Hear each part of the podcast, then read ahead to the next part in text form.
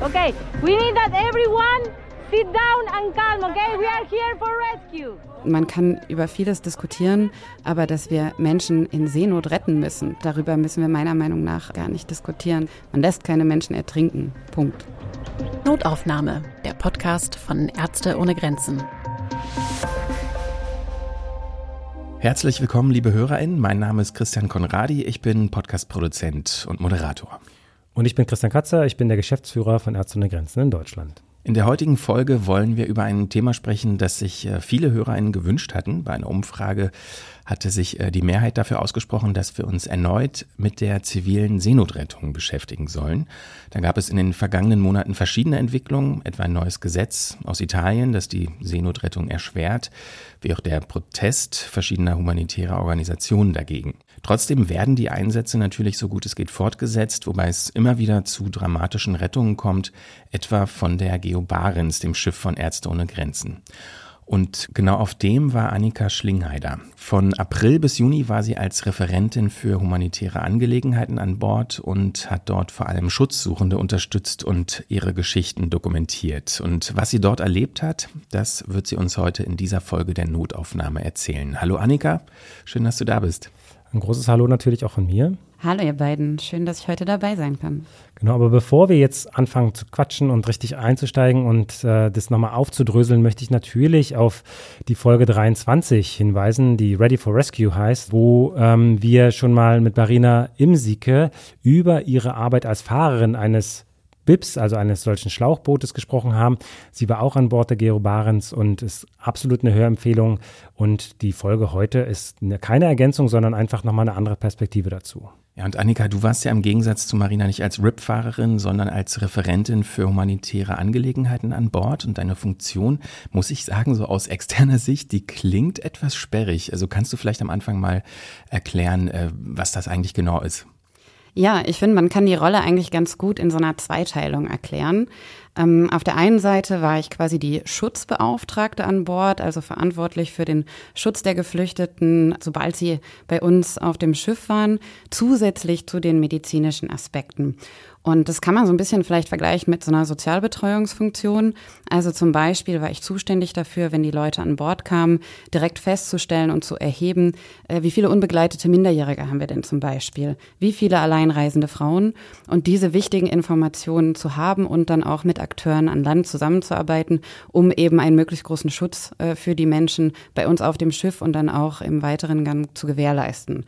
Und gleichzeitig habe ich äh, auch ähm, dahingehend gerade mit unseren KulturmediatorInnen, mit denen ich in einem Team zusammengearbeitet habe, äh, dafür gesorgt, dass wir möglichst nützliche Informationen an die Geflüchteten weitergegeben haben. Also wir haben zum Beispiel Informationsrunden immer veranstaltet auf verschiedenen Sprachen, je nachdem, was die Leute eben verstanden haben, ähm, um grundlegende Informationen auch über die Rechte und Pflichten als Asylantragstellende in Europa weiterzugeben und so ein bisschen, ja, äh, den, den Alltag an Bord äh, zu gestalten.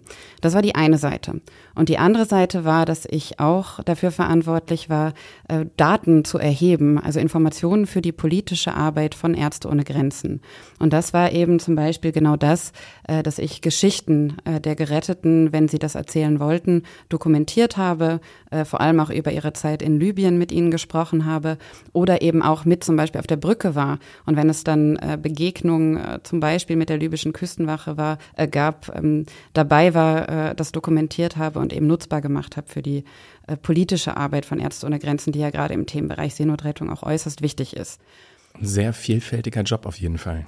Mich würde mal interessieren, warum ist denn dir dieses Thema so wichtig? Ja, äh, das ist natürlich auch eine lange Geschichte. Ähm, ich kann sagen, dass ich ja schon sehr lange mich mit dem Thema äh, der großen, ja fast schon himmelschreienden Ungerechtigkeit, die wir so in dieser Welt sehen und wahrnehmen, beschäftige. Ich habe internationale Beziehungen und Entwicklungszusammenarbeit studiert, also mich da so aus einer theoretischen Perspektive dem Thema, das ja gerade auch für den Themenbereich Flucht und Migration so wichtig ist, angenähert. Ähm, aber dann gab es natürlich vor allem viele ganz persönliche Begegnungen und Erfahrungen, die ich im Ehrenamt gesammelt habe. Und ganz persönlich für mich wichtig war die Erfahrung, als ich für das Welternährungsprogramm in Rom gearbeitet habe, habe ich zusammengewohnt mit einem geflüchteten äh, Saidu aus Burkina Faso, der selbst noch als unbegleiteter Minderjähriger übers Mittelmeer gekommen war. Und mit ihm so an einem Küchentisch regelmäßig zu sitzen, äh, das zu hören und es war gleichzeitig auch die Zeit von äh, Salvini als Innenminister, äh, da habe ich äh, wirklich für mich so die, die große Motivation bekommen, mich, wo ich kann, äh, beruflich und ehrenamtlich im Bereich Seenotrettung zu engagieren. Allerdings auch immer an Land äh, in unterschiedlichen Foren. Und ähm, es war dann für mich auch eine ganz besondere ähm, gute Erfahrung, die Möglichkeit zu haben, als Referentin für humanitäre Angelegenheiten ganz konkret auch an Bord äh, daran mitzuwirken. Ja, und was du an äh, Bord äh, der Geo Barents erlebt hast, was du für Erfahrungen gemacht hast, darüber wollen wir gleich äh, konkret und genau auch sprechen. Vorher hören wir aber noch ein paar Hintergrundinformationen zur Lage auf dem Mittelmeer. Auch in diesem Jahr haben sich im Mittelmeer wieder zahlreiche Tragödien ereignet. Mindestens 2000 Menschen sind nach Angaben der Internationalen Organisation für Migration seit Januar ertrunken oder gelten als vermisst. Die Dunkelziffer dürfte weit höher liegen. Bei einem verheerenden Schiffsunglück vor der griechischen Küste kamen allein im Juni hunderte Menschen ums Leben. Viele Politikerinnen zeigten sich bestürzt. Dennoch wurden im Lauf des Jahres eher Gesetze verabschiedet, die die Situation der Menschen weiter verschlechtern. Italien beschloss unter seiner neuen Regierung bereits im März ein Gesetz, das die Arbeit der zivilen Seenotrettung erschwert. Im Juli unterzeichnete die EU eine Absichtserklärung mit der tunesischen Regierung, um Flucht- und Migrationsbewegungen über das Mittelmeer weiter einzuschränken. Schutzsuchende hatten zuletzt verstärkt versucht, von Tunesien aus nach Europa zu gelangen. Dies soll nach dem Willen der EU durch die tunesische Regierung verhindert werden, obwohl Geflüchtete und Migrantinnen in dem Land nicht sicher sind. Das haben mehrere Vorfälle in den vergangenen Wochen deutlich gemacht. Trotz der Einschränkungen engagiert sich Ärzte ohne Grenzen weiterhin im zentralen Mittelmeer. Im Jahr 2021 nahm die Hilfsorganisation ihr eigenes Such- und Rettungsschiff Geo Barents in Betrieb mit dem sie bis heute mehr als 8000 Menschen gerettet hat. Annika, lass uns äh, gerne mal auf deine Zeit an Bord der Geo Barents blicken. Ähm, was hattest du bzw. was hattet ihr dort für Einsätze? Ich war da insgesamt bei sechs Rettungen dabei. Ähm, insgesamt ist natürlich auch noch viel mehr passiert, aber was interessant war, war, ähm, das ging wirklich von damals noch der kleinsten Einzelrettung, 26 Personen, bis hin zur äh, bis dato größten Einzelrettung von 606 Menschen äh, auf einem Boot. Äh, das heißt, äh, auch während ich da war, wurden über 1000 Menschen von der Geobarens gerettet. Das heißt, ich bin da wirklich äh, einigen Menschen begegnet, äh, vieles passiert. Und äh, gerade diese Rettung der 606 Personen war natürlich sehr eindrücklich. Da würde ich gerne mehr zu erfahren. 606 Menschen, größte Einzelrettung, hast du gerade erwähnt. Ähm, wie lief das ab? Also wir wurden damals, da waren wir eigentlich noch im Trainingsmodus, ähm, relativ überrascht. Wir wurden informiert von den italienischen Behörden, dass es dieses Schiff in Seenot gibt. Äh, ich kann mich gut daran erinnern, wie unsere Projektkoordinatorin kam und sagte, so, wir müssen das Training abbrechen. Wir müssen sofort zu diesem Seenotrettungsfall mit ungefähr 600 Menschen an Bord, also schon auch einer sehr großen Anzahl fahren. Es gibt tatsächlich auch Videoaufnahmen von der Rettung. Ähm, die sind zum Teil auch öffentlich verfügbar. Wir haben hier einen viereinhalb Minuten Ausschnitt. Wir würden uns den nochmal für die Aufnahme hier anschauen. Ähm, vielleicht kannst du anhand dieses Videos, was wir jetzt sehen, äh, Sie, liebe HörerInnen, Sie können es nicht sehen, aber vielleicht kannst du es nochmal beschreiben, ähm, was dort ablief. Genau, also da hört man ja schon unsere Einsatzleiterin die Ansage geben, dass wir als erstes äh, Life Jackets, also Rettungswesten austeilen werden.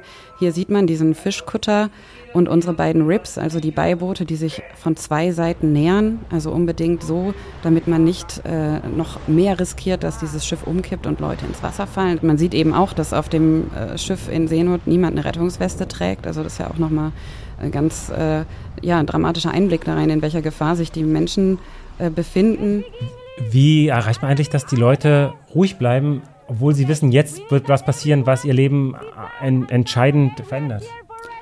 Das ist eine große Herausforderung. Äh, Kommunikation ist da das A und O. Deswegen, äh, das hört man ja auch gerade, spricht immer zuerst äh, die Kulturmediatorin, jetzt in diesem Fall, ähm, versucht eine Kommunikation aufzunehmen, am besten mit einer Person, sodass ganz klar ist von Anfang an, ne, es muss Ruhe herrschen. Ähm, wir werden Rettungswesten austeilen und erst auch wenn jede Person eine Rettungsweste hat, ähm, außer es passiert eben äh, noch was anderes, dann äh, werden wir anfangen, die Leute nacheinander auf unsere Beiboote zu bringen und die dann auf die Geo Barents äh, weiter transportieren. Als dann die Menschen an Bord waren, 606 Menschen, ähm, es gibt ja nur begrenzte Kabinenplätze, auch der Platz an Bord selbst. Ich kann mir vorstellen, es muss super eng gewesen sein. Ja, auf jeden Fall. Also erstmal, als die ankamen, ähm, war das natürlich schon total beengt, weil alle an Deck erstmal ja so eine, ähm, also registriert werden und ein Paket bekommen, wo so die, die notwendigsten Sachen drin sind. Von was zu trinken, äh, hin zu trockener Kleidung, äh, hin zu einem Handtuch und, und eine Zahnbürste ähm, und was die Leute als erstes brauchen. Also ne, die, die ganz schwach sind, die fallen oft irgendwie erstmal hin auf die Knie, müssen erstmal äh, ganz zur Ruhe kommen. Aber sonst hat mich auch immer wieder berührt, ähm, dass die meisten Leute müssen sich erstmal irgendwie aus dieser oft auch benzindurchtränkten Kleidung befreien, äh, sich dann waschen. Und ähm, was mich oft berührt hat, war gerade auch, dass dieses Zähneputzen, was viele ja Monate nicht mehr gemacht haben, für viele irgendwie eine große Rolle gespielt hat. Also dieses sich einmal wieder bisschen sauber fühlen hat ja auch ganz viel mit Würde zu tun. Und wenn man jetzt eine Situation hat wie diese mit 606 Leuten, dann ist das natürlich ja ein, ein, eine wahnsinnige, äh, wahnsinnig große Gruppe von Leuten da an Bord. Also wir haben die auf zwei Decks verteilt. Aber ich kann nur sagen, dass wirklich auf jedem äh, Quadratmeter dann Menschen waren, äh, sowohl zum Schlafen, zum Essen, für jede andere Aktivität. Also das war schon eine, eine echt große Herausforderung, das auch zu handhaben. Und ähm, wir mussten dann ja schon noch äh, einige Tage bis nach Bari weiterfahren. Also haben wirklich einige Tage und Nächte mit den Leuten verbracht. Du hast das gerade fast so nebenbei erwähnt. Es ist mir aber aufgefallen, äh, Menschen, die vielleicht seit Monaten sich nicht haben die Zähne putzen können. Äh, das macht ja auch nochmal klar, die sind jetzt nicht nur gerade ein paar Tage auf See gewesen, sondern die sind seit Monaten oder Jahren auf der Flucht und unterwegs. Also das finde ich macht es auch nochmal das hat mir gerade noch mal ein ganz neues Bild aufgemacht. Ähm, klar, die sind nicht nur ein paar Tage unterwegs. Das war jetzt sozusagen der, der Höhepunkt äh, der Gefährlichkeit vielleicht auf dem Wasser zu sein. Und ihr habt sie gerade gerettet. Auf jeden Fall. Und was man noch dazu sagen kann, sind natürlich auch, was man dann so an äh, medizinischen Bedarfen beobachtet. Ähm, klar, äh, sieht man auch sowas wie schlimme Form von Mangelernährung, weil die Menschen eben schon äh, lange unterwegs waren, ähm, in Libyen vielleicht in Internierungslagern waren oder eben in den Herkunftsländern schon so viel Not gelitten, gelitten haben. Ähm, und ansonsten ne, natürlich auch äh, viele Menschen, die irgendwie auch äh, Krätze, andere Hautkrankheiten hatten und sonst natürlich diese typischen Sachen von der Flucht, also Dehydrierung, ähm, äh, Verbrennung von der Sonne. Ähm, und ja, und was mich natürlich auch immer viel bewegt hat, äh, schwangere Frauen hatten wir wirklich sehr viele an Bord, auch während ich da war. Genau, aber die Leute sind ja in dem Moment erstmal sicher, ja, sind von dem Boot runter, sind auf einem großen Schiff, sind erstmal ähm, sicher, aber sind noch nicht da angekommen, wo sie hinwollen, ja. Merkt ihr das, wenn ihr auf dem Schiff seid? Dieses Jahr, es ist ein Teil meiner Flucht, das ist jetzt ein Moment, in dem ich durchatmen kann, aber ich bin noch nicht da, oder ist es schon eher so ein großer Moment auf I've made it? Es ist so beides. Also einerseits gibt es natürlich schon diesen Moment so, dieses großes, dieses große Durchatmen. Ähm, also viele Leute, habe ich ja schon gesagt, sind echt auf die Knie gefallen, haben äh, gebetet, gedankt, voller Erleichterung, weil sie verstanden haben, wir werden nicht zurück nach Libyen gebracht. Ähm, und wir, wir gehen, wir werden jetzt äh, nach Europa gebracht. Also diesen großen Moment der Erleichterung habe ich sehr oft beobachtet. Gleichzeitig äh, war aber natürlich schon auch klar, wir sind noch auf einem Schiff, wir sind noch nicht an Land, wir sind noch nicht da, ähm, wo wir wirklich in Sicherheit sind. Also dass wir ein Punkt auf dem sehr langen Weg von oft wirklich tragischsten Fluchtrouten waren, das war trotzdem auch immer äh, sehr, sehr präsent. Und ich äh, ja, habe auch einige der Geschichten dann noch in größerem Detail mitbekommen. Da kommen ja diese Kulturmediatorinnen ähm, ins Spiel, ja, Menschen, die halt äh, Spra verschiedene Sprachen sprechen ähm, und, äh, und die Brücke bauen zwischen dem ärztlichen äh, Team äh, und den äh, geflüchteten Menschen ähm, und auch, ja, was wird denn da besprochen? Ja, also das äh, kann auch alles sein, was wir so standardmäßig gemacht haben. Am ersten Tag war immer so Gruppendiskussionsrunden äh, anbieten. Also da wird natürlich niemand irgendwie zu gezwungen, aber dass man in den Austausch kommt, äh, gemeinsam mit dem medizinischen Team und eben in ganz wichtiger Rolle den KulturmediatorInnen. Und da haben wir oft eben das Angebot gemacht, auch über sowas wie Erfahrung sexualisierter Gewalt, Foltererfahrungen, wenn man möchte, mit uns zu sprechen. Ähm, und ein anderer wichtiger Punkt, der eben auch in meiner Rolle äh, oft ein Thema war, war natürlich, dass wir versucht haben, zumindest grundlegende Informationen über, äh, was passiert eigentlich an Land, äh, was ist mit dem Asylverfahren, weiterzugeben, zusammen mit den KulturmediatorInnen. Also wenn ich mich jetzt versuche in die Lage von jemandem zu versetzen, der gerade bewusst oder unbewusst in so einer ganz schwierigen Situation sich begeben hat, ähm, jetzt das überlebt hat, ähm, merkt, dass er erstmal sicher ist, dann wäre bei mir total starke Bedürfnis, erstmal alle anzurufen und zu sagen, ähm, ja, ich lebe noch, ähm, macht euch keine Sorgen. Geht das auf dem Schiff? Sehr gute Frage. Das ist tatsächlich eine, ne, eigentlich die häufigste Frage, die auch kommt an Bord, weil das ja so ein ganz grundlegendes menschliches Bedürfnis ist, seinen Liebsten, seiner Familie mitzuteilen. Ich lebe noch. Und wir haben tatsächlich auf der Geobarents eine Lösung dafür gefunden, äh, in Zusammenarbeit mit Télécom Sans Frontières, also einer anderen Hilfsorganisation, ähm, die uns äh, besondere Tablets bereitgestellt hat, mit denen wir den Menschen ermöglichen können, eine standardisierte Nachricht, äh, wo eben drin steht, hier, äh, ich lebe, ich bin von der Geobarents gerettet worden, ähm, ich bin jetzt äh, in Sicherheit und werde nach Europa gebracht, äh, auf verschiedenen Sprachen an eine bestimmte Nummer schicken können.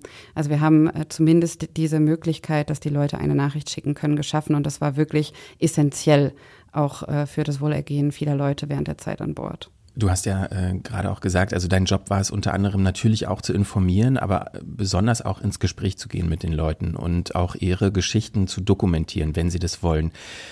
Kannst du mir vielleicht mal erklären, wie das eigentlich abläuft? Also erstmal so dieses Initiale ins Gespräch kommen. Also sind die Leute sehr mitteilungsbedürftig oder sind sie eher verschlossen oder kann man das überhaupt verallgemeinert sagen? Ich glaube, wie auch bei jeder Gruppe von Menschen gibt es immer diejenigen, die, die sprechen wollen, denen das gut tut, die was mitteilen möchten, die dieses Bedürfnis haben.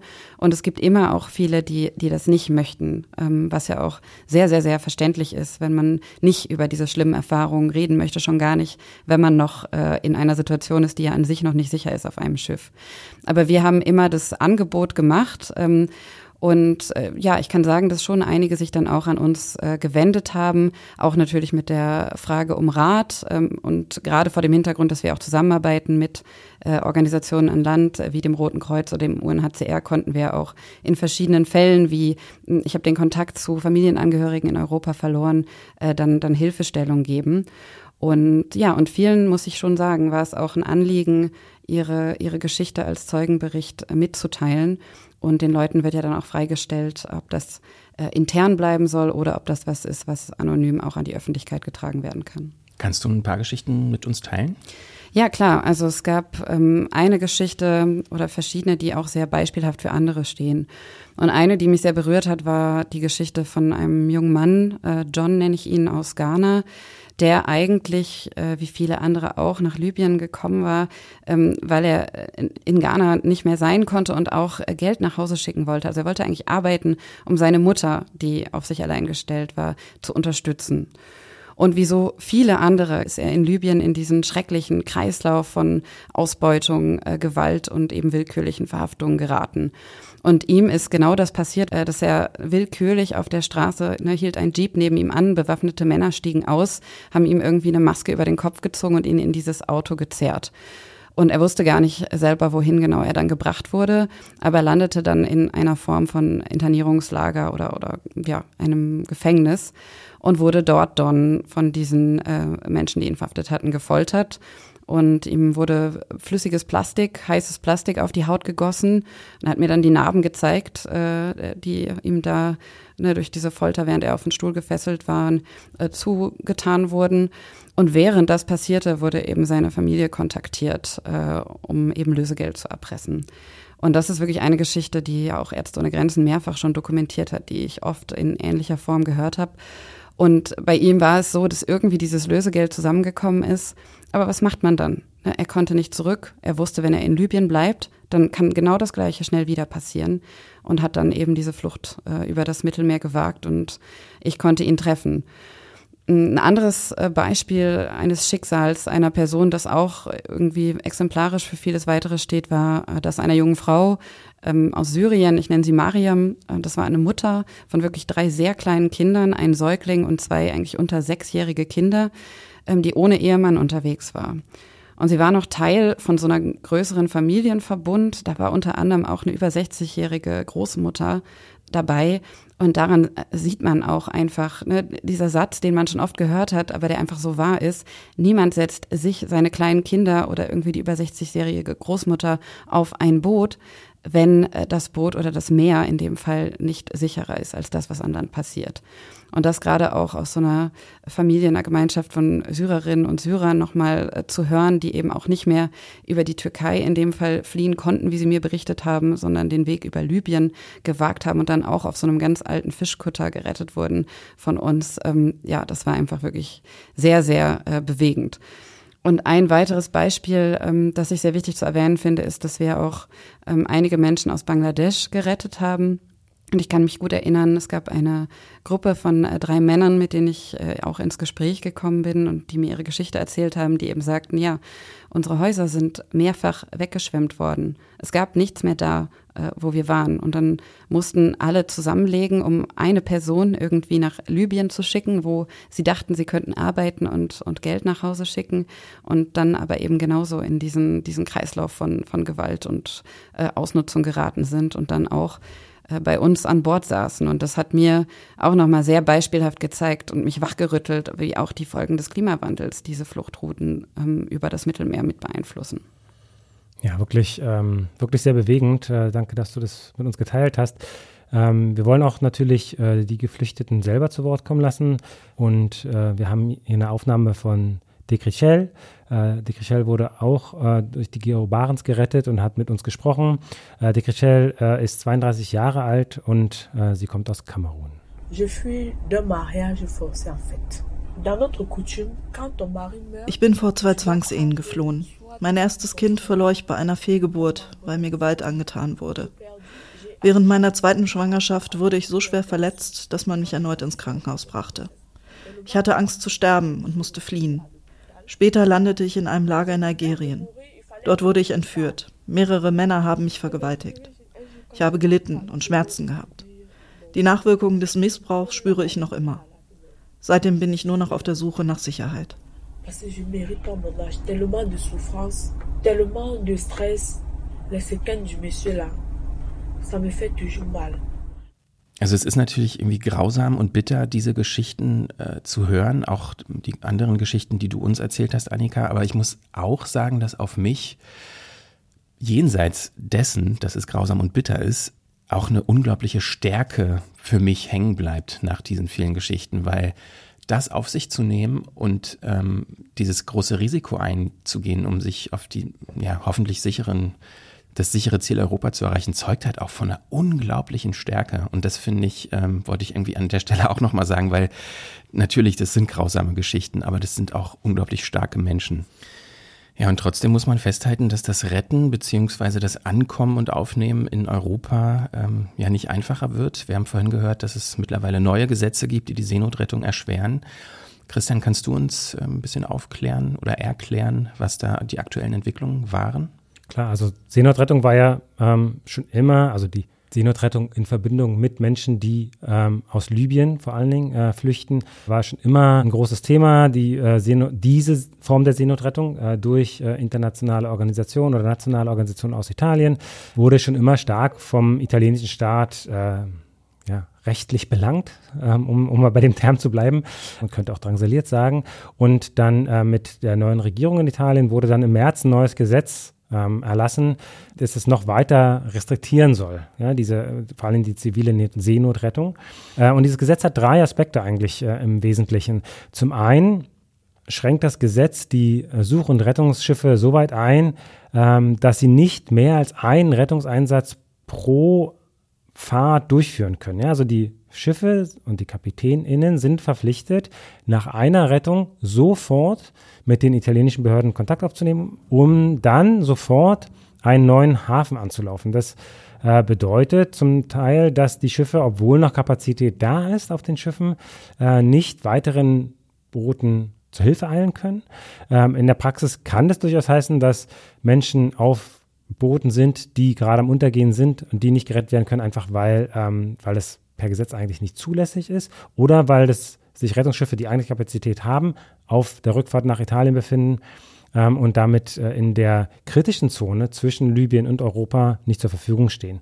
Ähm, der zweite Punkt ist, dass die italienischen Behörden dazu übergegangen sind, den Rettungsschiffen, in dem Fall der Geo Barents, Häfen zuzuordnen, die einfach weit weg sind von der Rettungszone. Oft in Norditalien, ähm, zum beiden Seiten äh, Italien, sowohl im Osten als auch im Westen, möglichst weit im Norden, um halt die Fahrzeit zu verlängern. Auch hier geht es wieder darum, möglichst lange die Schiffe wegzuhalten. Diese Praxis hat vor allem aber auch die Auswirkung, dass die Menschen, die gerettet wurden, was wir vorhin gerade ja ähm, beobachtet und gehört haben, ähm, dann einfach extrem lange auf sehr unkomfortablen und eingeschränkten Bedingungen auf diesem Schiff weiterleben müssen. Ja? Und, und das wird einfach billigend in Kauf genommen, und äh, wird als Abschreckungsmaßnahme gesehen äh, und bedeutet natürlich vor allem auch wieder, dass es zum einen ja mehr Ressourcen, es wird einfach teurer, man ist länger unterwegs und die Men Menschen müssen viel länger auf dem Schiff sein und das Schiff es steht halt nicht zur Verfügung, um retten zu können.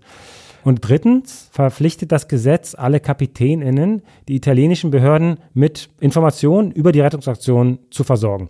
Was diese Informationen sind, sagt das Gesetz nicht. Damit ist natürlich einfach eine große Hintertür geschaffen, um ähm, juristisch gegen Kapitäninnen, gegen BetreiberInnen von Schiffen vorzugehen, weil ja immer irgendwas übersehen werden könnte.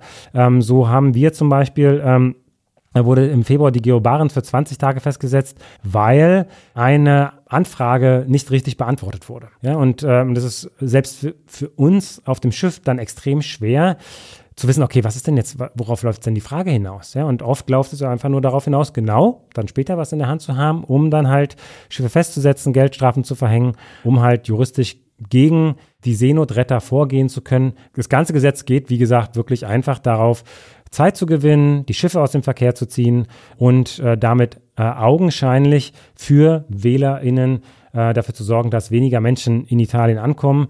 Praktisch ist es einfach äh, nicht so. Geht ihr dagegen vor, juristisch? wir gehen dagegen juristisch so weit vor, dass wir, dass wir halt uns gegen die äh, ähm, Auflagen wehren, wenn wir zum Beispiel Geldstrafen bekommen, wenn wir, wenn die Schiffe festgesetzt sind, dass wir halt da einfach ganz klar ja, juristisch vorgehen. Andersrum gehen wir auch politisch gegen dieses Gesetz vor, dass wir uns mit fünf anderen NGOs bei der ähm, Europäischen Kommission Beschwerde eingereicht haben ja, äh, einfach gegen dieses Gesetz. Das ist dann auf europäischer Ebene ähm, ein Mechanismus, den wir äh, ausgelöst haben. Und zum anderen fordern wir natürlich auch die Bundesregierung auf, gegenüber Italien auf die Einhaltung von europäischem Recht zu drängen ja, und, und darüber über auch andere andere Staaten halt Druck auf Italien zu machen, sich an europäisches äh, Recht ähm, zu halten.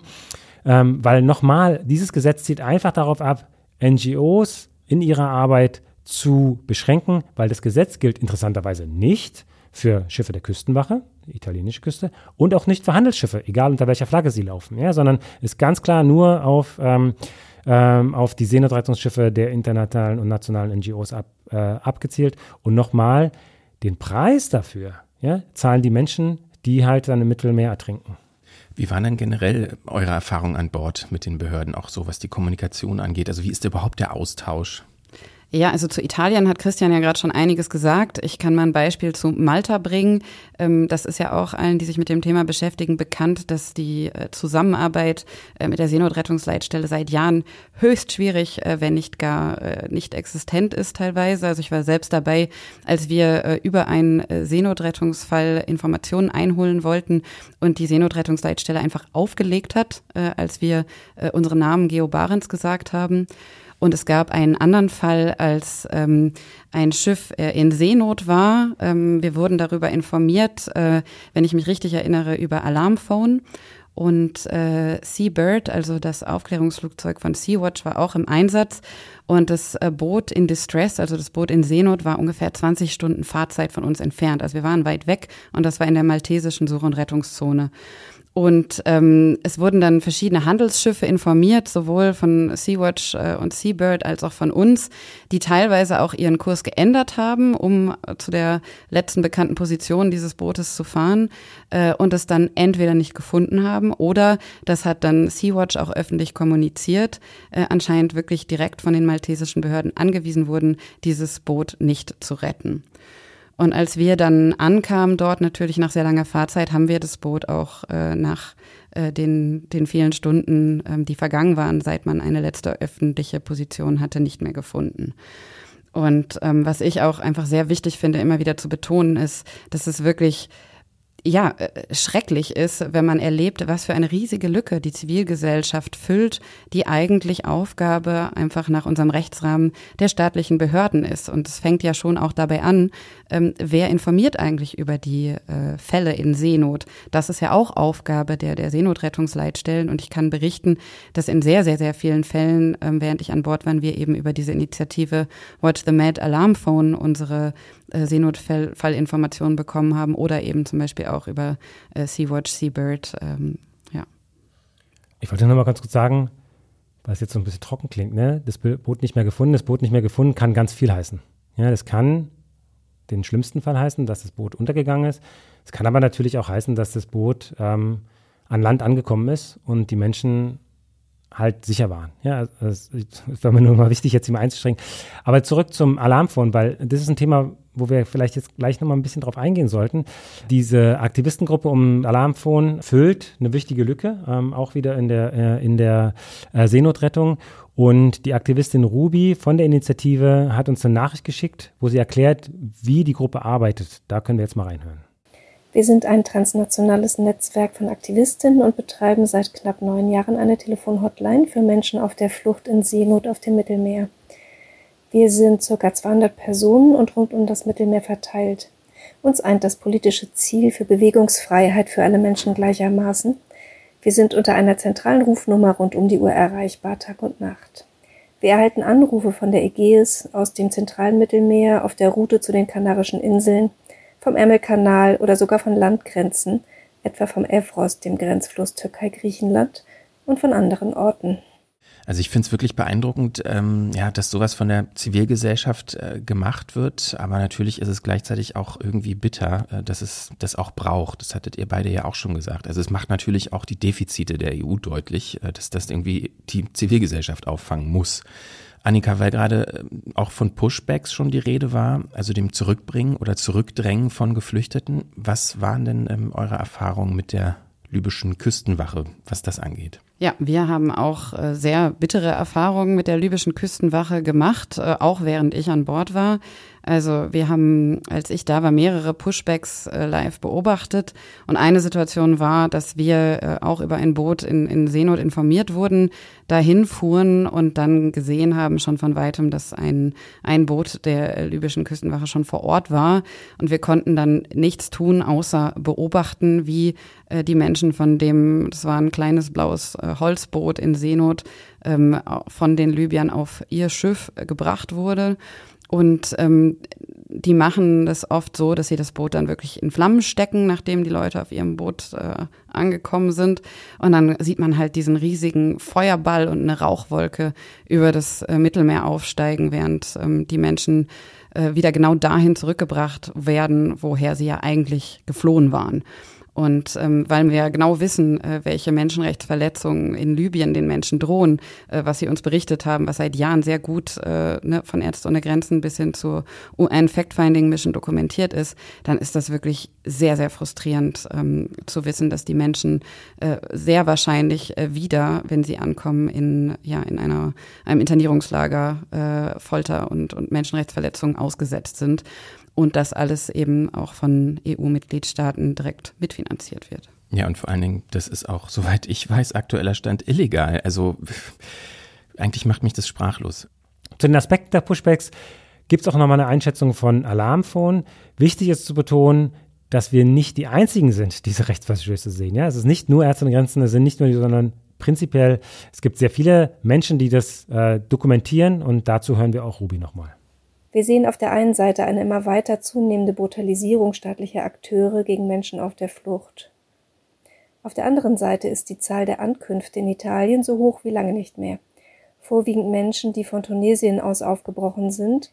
Viele Menschen werden allerdings bereits auf dem Weg über das Meer gestoppt und zurückgeschafft, teilweise über hunderte Kilometer. Diese Arbeit wird von den EU-Staaten teilweise ausgelagert, etwa an die sogenannte libysche Küstenwache und an Milizen vor Ort, die die Menschen unter Gewalteinsatz nach Libyen bringt. Wir wissen auch von Massendeportationen in Wüstenregionen, wo Flüchtende einfach ausgesetzt werden, etwa von Tunesien, Libyen oder Algerien aus. Damit sollen Menschen schon vorher aufgehalten werden. Also bei all den äh, Behinderungen, die so ja, passieren auch, was eure Arbeit angeht. Kommt da manchmal auch Frustration auf? Auf jeden Fall. Das ist hoch frustrierend, das direkt zu erleben. Ähm, vor allem, wenn man ja den einzelnen Menschen dann ins Gesicht blicken kann, wenn man in die Augen blickt und weiß, ne, es geht hier um, um dich, es geht hier um jedes einzelne Menschenleben.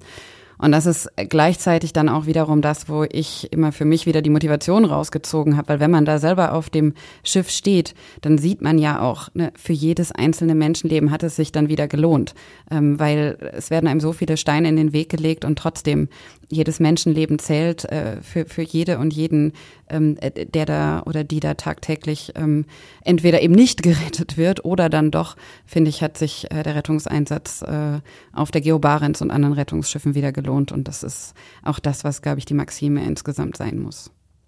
Ja, für mich ist auch so, dass ich ähm, sehr viel Energie daraus ziehe, dass ich sehe, wie essentiell dann doch die Arbeit ist und äh, die einzelnen Menschen und die Schicksale, ähm, die wir da sehen, ähm, ja, ist einfach die Motivation, weiter dran zu bleiben. Ja, Im vergangenen Jahr haben wir mit der Geo Barents rund 3850 Menschen im zentralen Mittelmeer gerettet und seit 2015 haben wir mehr als 90.000 Menschen vor dem Ertrinken gewahrt. Das sind einfach auch massiv Zahlen. Ähm, und ja, jeder, jeder, jedes einzelne Schicksal, was dahinter steht, gibt mir persönlich wirklich viel Kraft. Unsere Unterstützung für Schutzsuchende in Seenot oder in Libyen ist natürlich nur möglich, wenn wir genügend Ressourcen zur Verfügung haben. Daher möchte ich Sie, liebe HörerInnen, bitten, unterstützen Sie die Arbeit von Ärzte ohne Grenzen in mehr als 70 Ländern weltweit mit einer Spende. Möglichkeiten zur Spende finden Sie wie immer auf www.msf.de-spenden. Den Link finden Sie natürlich auch in den Show Notes. Annika, lass uns äh, gerne nochmal zur Geo Barents kommen. Mich interessiert nämlich äh, auch noch, wie es dann weiterging. Also die Rettung haben wir ausführlich oder hast du ausführlich beschrieben. Ähm, 606 Menschen waren es insgesamt. Wie war es denn eigentlich für dich, ja, diese Leute dann in Italien zu verabschieden, als sie am Hafen ankamt? Ja, das ist auch immer ein sehr besonderer Moment, den man äh, mit gemischten Gefühlen entgegenblickt und, und auch so erlebt ähm, weil natürlich äh, überwiegt so äh, die Freude, das, das Erwarten, ähm, endlich an Land zu gehen und in Sicherheit zu sein für die Menschen. Gleichzeitig ähm, weiß man ja auch, dass es nicht für alle ein einfacher weiterführender Weg sein wird. Und ähm, das ist oft ein Moment auch von großer Anspannung für die Geflüchteten, weil die sich einerseits äh, freuen, andererseits sind natürlich auch die Behörden vor Ort bei so einer Ausschiffung oder Disembarkation auf Englisch, also ein sehr wichtiger, auch stressiger Moment.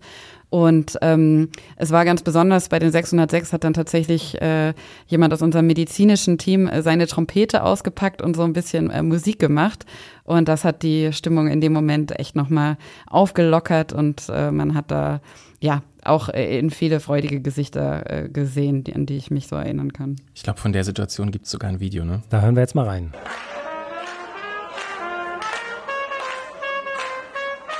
die kleine Trompeteneinheit, die auf jeden Fall die Stimmung aufgelockert hat.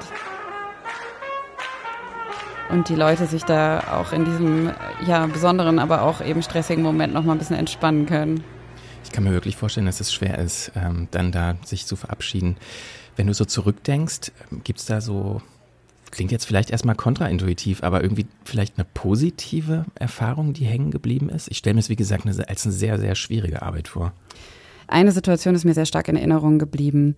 Wir hatten einmal ungefähr 90 äh, Leute aus Eritrea an Bord, die ähm, so wunderschöne Gebetsgesänge äh, und Tänze ähm, gemacht haben und waren eben christlichen Glaubens. Und es gab eine Situation, wo sie das gemacht haben. Das war wunderschön, man hat das gehört. Und gleichzeitig äh, beteten Leute im Hintergrund, äh, die muslimischen Glaubens waren gen Mekka. Und das so auf einen Blick zu sehen, war so dieses, ne, wir sitzen alle in einem Boot, das es war im übertragenen Sinne, aber war in dem Moment auch so wahr, da in dieser Situation an Bord, dass ich auch nochmal gedacht habe, ja, ne, so schwierig das alles ist, so wahr und so ein Funken Hoffnung steckt dann doch auch in allem. Und für mich ganz persönlich, die ja auch eher immer eine Unterstützerin an Land äh, von Seenotrettung war, habe ich auch nochmal gemerkt, ähm, ja, dass diese Erfahrung bestätigt alles, was ich vorher so aus, aus der Theorie und von Bildern kannte. Äh, wir müssen da den einzelnen Menschen sehen und auch dahin, finde ich, müssen wir unseren Diskurs, wenn er davon abkommt, immer wieder lenken, auch gerade in Deutschland.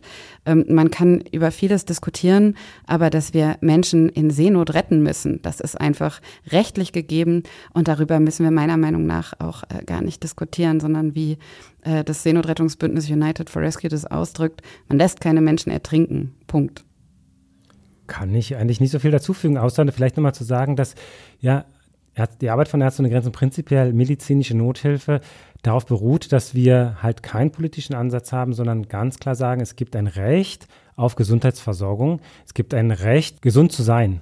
Und diesen Minimalkonsens, der ähm, in allen Gesellschaften da ist, dass wir sicherstellen wollen, dass der in jeder Situation gegeben ist. Von daher gehört für uns die Seenotrettung dazu, ja, ähm, und, äh, und, und wir werden uns da weiter engagieren. Vielen Dank, Annika, dir, dass du uns heute mit auf die Gero Barents genommen hast. Das war wirklich äh, ein sehr eindrücklich, äh, die Berichte und die Geschichten, die du mitgebracht hast. Ja, vielen, vielen Dank auch von meiner Seite und auch echt äh, Respekt und äh, ja, danke für deine Arbeit.